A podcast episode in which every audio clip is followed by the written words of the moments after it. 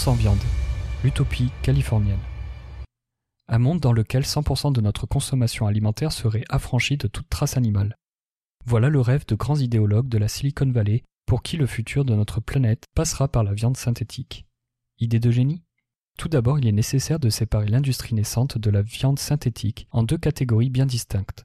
D'un côté, la fausse viande végétale, généralement basée sur des plantes riches en protéines comme les pois, le blé ou le soja. De l'autre, la viande cellulaire, obtenue en laboratoire via des procédés d'extraction cellulaire à partir de fœtus animaux. Si ces deux méthodes convergent pour former ce que certains nous promettent comme l'avenir de l'agroalimentaire, le premier est le seul à véritablement exister d'un point de vue économique. Les procédés d'extraction cellulaire n'étant pas encore assez matures pour être exploités à des fins commerciales. Steak de petits pois, poulet au soja, le grand remplacement des animaux. Le XXIe siècle est celui du bien-être animal. Depuis les années 70 et l'avènement de la culture de masse, les modes de vie basés sur l'altruisme, si ce terme peut s'appliquer à autre chose que l'humain, animal, se sont multipliés. Au premier rang, le régime alimentaire. Si le végétarisme existe depuis des milliers d'années en Asie, mais aussi en Occident, comme chez les épicuriens helléniques, sa version postmoderne, dite vegan, n'a elle officiellement qu'une cinquantaine de bougies à son actif.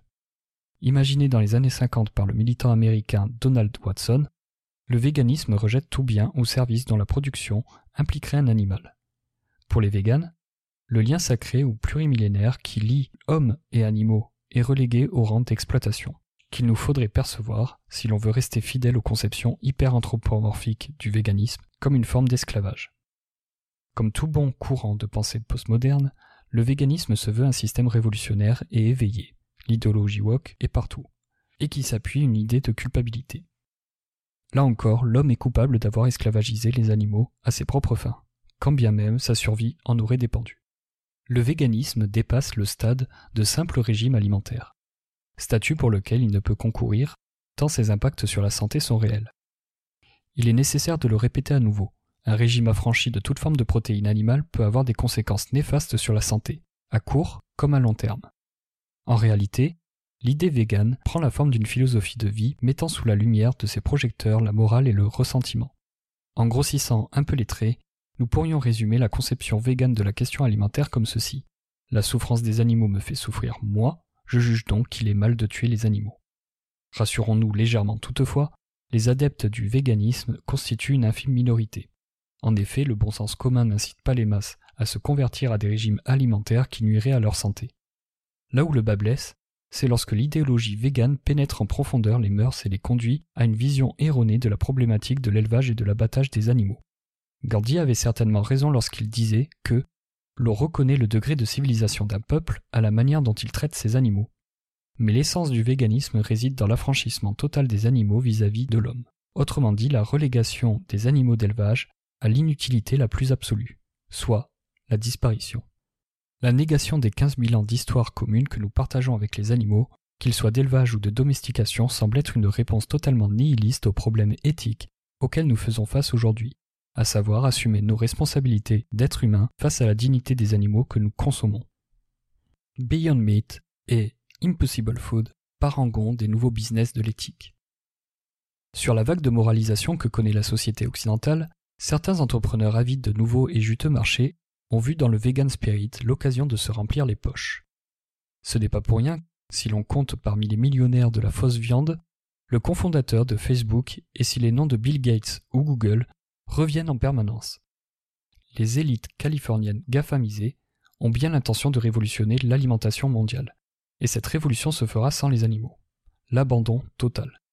De nombreuses startups se sont lancées sur l'Eldorado de la viande artificielle mais c'est le succès des deux sociétés californiennes Beyond Meat et Impossible Food qui retiendra ici notre attention. La première a été fondée par le jeune Ethan Brown en 2009 et a très rapidement été soutenue par de grands acteurs de la tech, comme la Obvious Corporation, sorte d'incubateur créé par les cofondateurs de Twitter et destiné à financer des startups prometteuses pour le futur de la planète. Obvious Corporation semble s'obstiner à vouloir remplacer tout ce qui existe naturellement par des substituts artificiels pour gagner des gros sous, puisqu'en plus de Beyond Meat, l'incubateur compte parmi ses pupilles Diamond Foundry, une société productrice de diamants synthétiques. En 2013, c'est la société Kleiner Perkins qui jette son dévolu sur Beyond Meat en investissant gros sur la start-up et projetant cette dernière sur la scène de la finance. Kleiner Perkins est connu aux États-Unis pour avoir contribué au succès financier d'Amazon, de Twitter, de Snapchat ou encore d'Electronic Arts. Il faut dire que le business de la viande artificielle a de quoi faire saliver.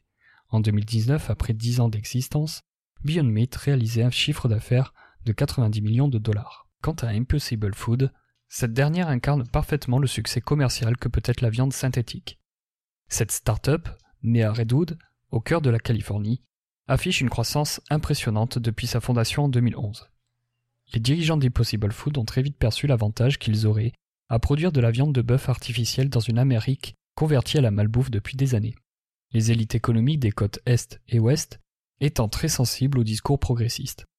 La perspective de donner à cette Amérique-là des hamburgers 100% veggie avait de quoi séduire. C'est de cette manière qu'Impossible Food a imposé son produit phare, l'Impossible Burger, aux yeux des consommateurs américains. D'abord distribué en grande surface, Walmart notamment, l'Impossible Burger s'est retrouvé dans de nombreuses chaînes de fast-food jusqu'à ce que le géant Burger King l'adopte, avec son Impossible Whopper, dont la fausse viande est produite par les usines d'Impossible Food. La société de Redwood, là encore, a été propulsée vers le succès grâce à des levées de fonds magistrales et à l'assistance économique des GAFAM. Derrière ceux qui ont investi dans l'Impossible Food, les noms commencent à être récurrents. Bill Gates, l'incubateur Google Ventures, relié directement à la maison mère Alphabet, encore le conglomérat bancaire UBS. Impossible Food, avec trois levées de fonds, est parvenu à récolter près d'un milliard de dollars en moins de cinq ans. La start-up en pèse aujourd'hui trois. Tout comme le bœuf, mais pas le bœuf. La recette du succès. La grande hypocrisie de la fausse viande réside dans son entêtement à vouloir à tout prix paraître réel. Les ingénieurs et les chimistes de chez Beyond Meat, comme de chez Impossible Food, s'entêtent à vouloir reproduire un artifice de viande dont les caractéristiques tactiles, olfactives ou gustatives seraient exactement les mêmes qu'une pièce de viande animale. On remplace pour mieux recopier. Ici, les grands acteurs de la viande synthétique assument totalement s'affranchir des animaux pour leur production alimentaire. Pourtant, ces mêmes individus font tout leur possible pour que le consommateur ait l'impression de manger de la viande animale. Prenons l'exemple de l'EM. L'EM est grossièrement la structure contenant des atomes de fer présente dans l'hémoglobine. C'est cette dernière qui caractérise l'aspect sanguin de la viande, rouge notamment. Lorsque vous cuisez un steak à la poêle, l'aime est présente dans le jus rouge qui s'échappe de la viande car c'est une composante majeure de la viande animale. C'est aussi cette molécule qui contribue au goût si particulier et reconnaissable de la viande animale. Afin de la reproduire au mieux, des ingénieurs spécialisés dans la viande de synthèse ont su reproduire l'aime en laboratoire et sont parvenus à l'incorporer dans les mélanges végétaux qui composent la fausse viande. Chez Impossible Food, c'est en utilisant une levure génétiquement modifiée du soja que les chimistes sont parvenus à synthétiser l'EM. Résultat, un steak à base de soja ou de pois peut aujourd'hui contenir de l'EM de manière totalement antinaturelle et ressembler mot pour mot à un steak de bœuf. L'injection de produits additifs afin d'imiter les caractéristiques restantes de la viande à base d'animaux, comme l'huile de coco pour le gras, vient ternir là encore le portrait de la viande de synthèse pourtant vantée comme healthy par beaucoup de ses défenseurs. Des produits ultra transformés, toujours plus loin de la nourriture locale. Une réalité bien terne se cache derrière l'explosion de l'industrie alimentaire vegan-free. C'est la poursuite de pans entiers de l'industrie alimentaire qui ne produisent plus que des aliments ultra transformés. Ces gigantesques acteurs s'affranchissent de tous intermédiaires locaux en proposant des produits qui, sortis d'usine, sont commercialisés et communiqués façon à ce que le consommateur ait l'impression d'agir sur l'environnement et sur sa santé. En réalité, il ne fait ni l'un ni l'autre. Tout d'abord, l'idée qu'abandonner l'élevage au profit de l'importation massive de substituts végétaux comme le soja, le blé ou la betterave permettra à long terme de diminuer les émissions de CO2 est une idée assez bancale. En effet, c'est la manière dont nous produisons notre alimentation qui influence sur la pollution plus que la nature de ce que nous mangeons manger un burger dont le steak provient d'un producteur local est autrement moins polluant que consommer un burger Impossible Food ou Beyond Meat, dont le cocktail de composants a nécessité l'intervention d'une dizaine d'intermédiaires, bien souvent étrangers au pays de production. Quant à l'impact sur la santé, là encore il n'existe aucun consensus sur la question. Ceux qui avancent que la viande végétale est moins nocive pour l'homme que la viande animale semblent nier la nature ultra transformée de la première. Selon foodrevolution.org, un blog de référence international sur l'alimentation, les produits à base de viande végétale, lorsqu'ils ne sont pas certifiés bio, contiennent quasiment toujours des traces de pesticides, dont le glyphosate. La viande végétale, dans sa folle course à la ressemblance avec l'animal, s'est changée en un gloubi-boulga d'additifs, de conservateurs, de sucres raffinés, d'exhausteurs de goût, d'édulcorants et d'amincissants, bref, la panacée de ce que l'industrie agroalimentaire a de pire à offrir. Le spécialiste culinaire américain, longtemps chroniqueur au New York Times, Mark Bittman, dira justement de la viande artificielle d'Impossible Food qu'elle se rapproche plus d'une chips que d'une salade. Selon les analyses, un burger de chez Beyond Meat contient 18 produits ajoutés, tandis que l'Impossible Burger en contient plus de 21. Voici donc que le mythe de la viande végétale saine et respectueuse de la planète s'effondre déjà tant qu'il s'appuyait sur le mensonge. Croire que c'est en se passant de l'animal que l'homme sauvera sa peau montre à quel point les élites californiennes sont déconnectées du réel depuis des décennies. Si nous voulons agir en vertu de l'homme et de la planète, nous devons à tout prix nous éloigner de ces grands consortiums qui ne cherchent que l'ultra-rentabilité au détriment, souvent, de notre santé.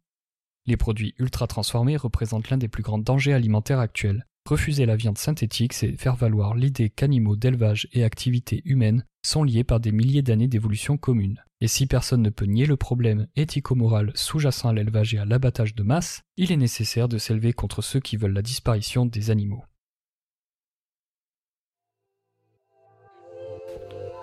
Cet audio vous a plu? Abonnez-vous à notre chaîne afin de recevoir tout notre contenu et soutenez-nous sur Tipeee, le lien est dans la description.